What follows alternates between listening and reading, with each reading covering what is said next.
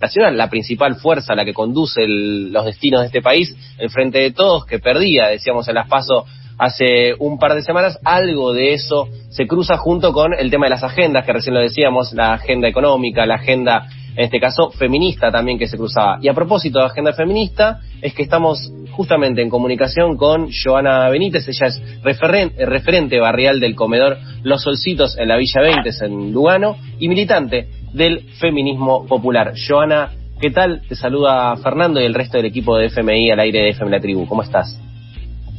Hola, muy buenas tardes a todos y a todos. Eh, bien, por suerte, bastante bien.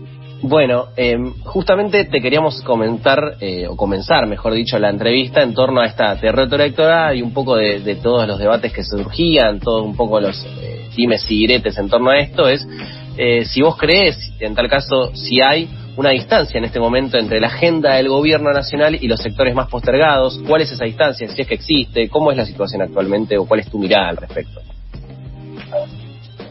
Sí, nosotros creemos que si bien eh, hay una distancia, es real, eh, y lo vemos día a día en los barrios, eh, con la falta de políticas públicas sobre alimentación, sobre el trabajo informal y sobre la salud, porque eh, más que nada son esos eh, los pilares que faltarían eh, de alguna manera acompañar dentro de los barrios populares, porque de hecho nosotros históricamente venimos con, un montón de falencias, pero después de la pandemia esto se, se agudizó mucho más y no estamos pudiendo volver a normalizar nuestra fuente de trabajo, que es el trabajo informal, el trabajo en la calle, eh, no tenemos esa recuperación económica como para poder volcarla eh, de vuelta a, nuestras casas, ¿no? Y esto hace que, se sienta mucho y que a pesar de que estamos saliendo de la pandemia, nosotros no vemos ese retorno. Eh, todas las políticas que alimenticias que se brindaban en plena época de pandemia, ahora ya no se brindan. Eso fue el año pasado. Entonces queda todo este desfasaje eh, que la gente no sabe a dónde volcarse, ¿no? Eh, los comedores estamos eh, con un cupo ya muy sobrepasado, con listas de espera, y tampoco tenemos la respuesta del gobierno de la ciudad eh, que tenga interés en esta problemática, ¿no? nosotras incluso somos, nuestro comedor está en Villa 20 Lugano, eh, y de hecho no somos reconocidos por el Estado. Entonces esto hace que dificulte nuestra labor sociocomunitaria y que de hecho nos organizamos por una problemática que era la alimentación. Pero te estoy hablando de eso en, el 2015, incluso cuando estaba gobernando Macri. Eh, y a partir de ahí nunca tuvimos el reconocimiento del gobierno de la ciudad por todos los recortes que se fueron aplicando. Entonces, cuando llegó la pandemia el año pasado, triplicamos la cantidad de gente y eso lo pudimos sostener eh, con donaciones, incluso poniendo plata en nuestro bolsillo para poder hacer algo más colectivo y que la olla rinda y pueda llegar a la mayoría de los vecinos y vecinas que estaban retirando la comida. Y eh, estamos saliendo de, de bueno, ya entramos a la primavera y esto también tiene que ver con que en la época de frío nosotros la mayoría de las cosas eran eh, guisos, sucos, y hasta ese punto incluso nosotros podíamos, como quien dice, agregar un poco de agua a la olla para poder estirar la comida, pero en esta época ya no, es insostenible y no estábamos viendo esa recuperación económica que, que se dice por la tele, no la sentimos. Eh, y creo que en ese sentido el Estado está atrasado en la agenda.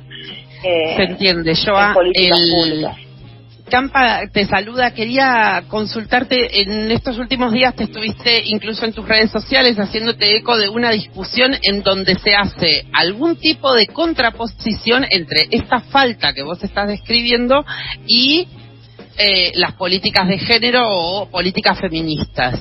Eh, que, ¿Querrías por ahí un poco replicar que, a, a, qué, a qué se refieren estos posteos en los cuales vos te estuviste expresando? Sí, para mí eh, un punto de vista muy importante y que, fuimos notando es que a través de que se generó eh, el Ministerio de Mujeres, Género y Diversidad, eh, a nosotras como, si se quiere, como mayoría en los barrios organizadas, eh, nos brindó un montón de herramientas que esto no se, no, no se puede discutir, ¿no? Porque está el antecedente de todo lo que se fue avanzando eh, en políticas de género.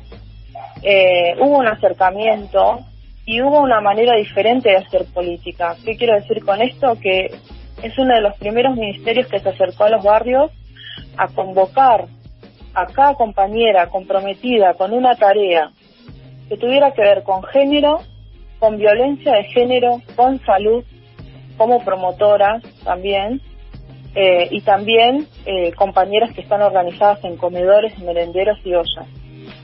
Para poner nuestro punto de vista primero, para contar esto que vivimos en el barrio, que es eh, la violencia que recibimos, que no es solo violencia de género, sino violencia institucional, y cómo vulnera nuestros derechos. Entonces ahí buscamos de alguna manera poder articular con el ministerio y brindar nuestras problemáticas.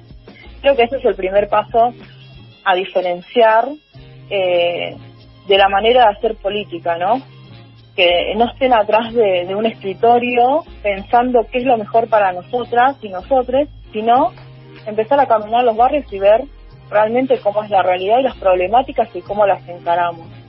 Y a partir de ahí, bueno, salieron un montón de cosas buenas como el, eh, como el programa Acompañar, que es un programa que acompaña a mujeres en situaciones de género, eh, en violencia de género, eh, después el proyecto Producir, que también está volcado como una herramienta para empoderar no solo a las mujeres, sino a todo, toda la diversidad, ¿no? que está siendo violentada también. bueno, el derecho a abortar, que ese es un derecho en salud que, se fue ganado en la calle, eh, eso nadie lo puede negar y, como tan importante, ¿no? Porque nosotros no tenemos un alcance en salud eh, o una cobertura para poder ejercer ese derecho. Y ahora eh, lo vemos en nuestros barrios con, con centros de atención que acompañan en la decisión tan difícil como es el derecho a abortar. Y también, bueno, el cupo laboral travesti trans, un montón de instancias que no se podrían haber logrado si no hubiera este diálogo desde los barrios con el ministerio eh, presente, ¿no? Hola, Joa, ¿cómo estás? Carolina te saluda.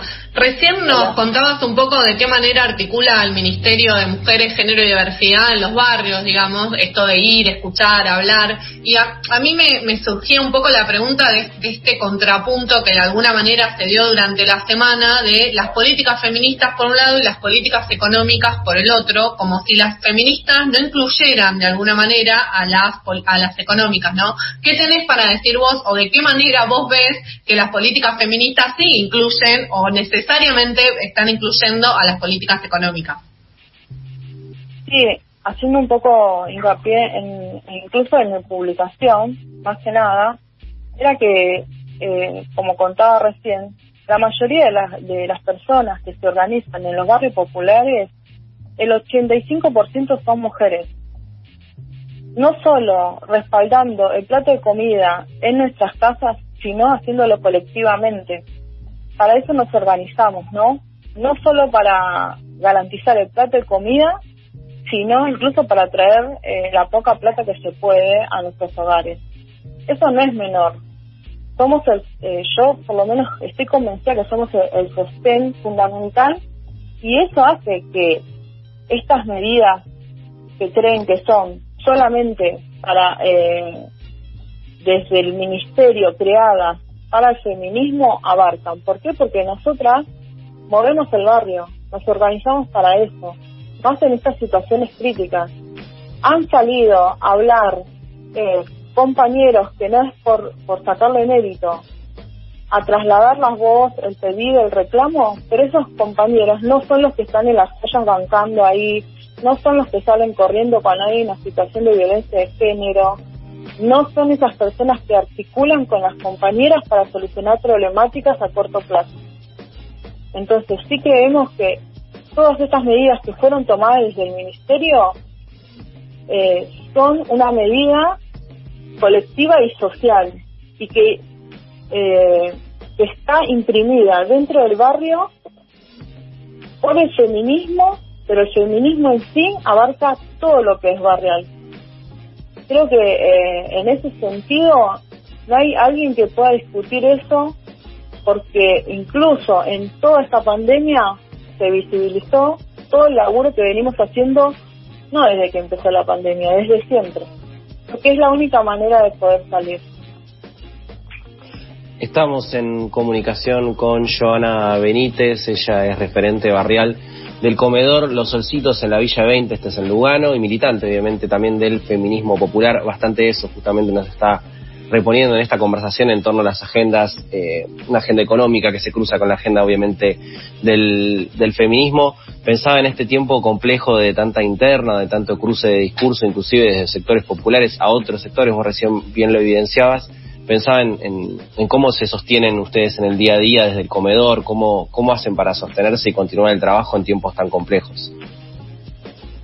Sí, lo que nosotros nos sostiene es en realidad eh, es la organización en sí, ¿no? Eh, incluso individualmente eh, uno busca una salida, si se quiere, en la soledad, más que nada porque uno cree que es más práctico, ¿no? Lidiar con los, los problemas de uno que en realidad lidiar con los problemas de un grupo. Pero lamentablemente esa salida no está al alcance de nuestras manos.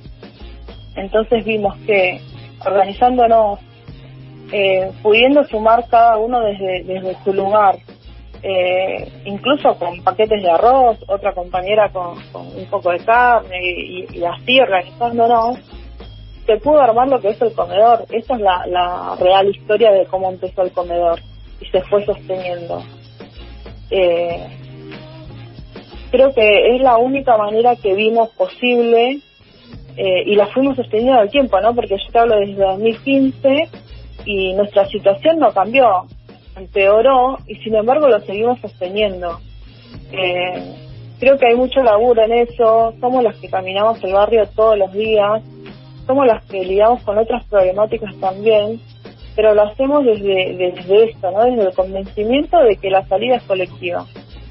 Eh, y creemos que en eso nos tienen que acompañar los que nos gobiernan nosotros tenemos una larga pelea con el, con el gobierno de la ciudad, porque no puede ser que en una ciudad tan rica como es Buenos Aires, como es capital federal, el presupuesto que se brinda para que capital federal haya lugares en donde no se, no se asfaltó, donde falte luz, donde no tengamos agua corriente.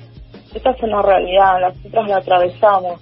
Dependemos de un camión cisterna que nos traiga agua al comedor para poder cocinar incluso lo pasamos esto en la pandemia, ¿no? Donde teníamos que tener máximos cuidados de, higiene y no teníamos agua potable.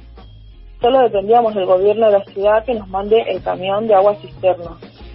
Entonces creo que esos son derechos vulnerados y por eso luchamos convencidas, porque creemos que a pesar de que el gobierno y de que el Estado hay un desfasaje con la falta de políticas públicas, incluso sobre alimentación, sobre trabajo, eh, creemos que podemos estar peor que esté gobernando la derecha.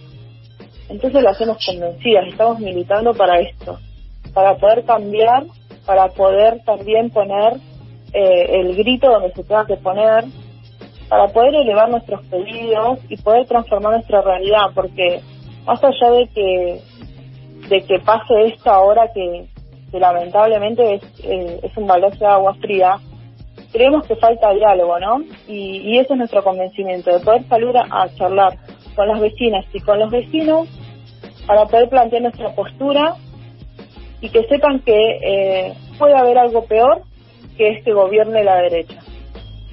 Joana, te agradecemos la comunicación con FMI y con FM La Tribu. Muchísimas gracias a ustedes por brindarme este espacio. Eh, la verdad que se hace necesario y, creo que, lo hago más que nada en representación de mis compañeras que sea que están a la par mía y no se les brinda un lugar, pero gracias a ustedes por brindarme este espacio y, y nada, Estamos, estamos en contacto. Cualquier cosa te volvemos a llamar. Eh, Joana, te agradecemos nosotros también a vos por tu tiempo. Abrazo.